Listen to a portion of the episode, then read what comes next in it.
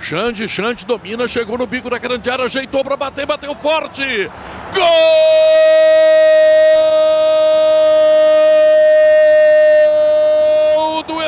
Esportivo! Sete minutos e meio. Esportivo está largando na frente. Há pouco o Xande deu um chutaço. O goleiro John fez uma grande defesa, mas desta vez de fora da área ele bateu no cantinho, marcou um belo gol. Eu repito, sete minutos e meio. E o Inter está perdendo por 1 a 0. O gol é do Xande. Um belo gol do centroavante do Esportivo, Leonardo. Na segunda chegada do Esportivo no jogo, e as duas muito parecidas. Pelo lado direito de defesa do Inter tabelando. O Xande acabou recebendo dentro da área mais uma vez com liberdade. Na outra, o John foi buscar no cantinho. Agora o Xande foi mais feliz. Chute cruzado, forte, rasteiro.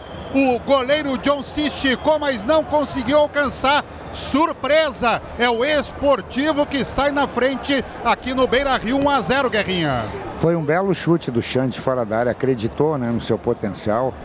É verdade que tinha um jogador que talvez tenha tirado é, é, toda a vista do goleiro John.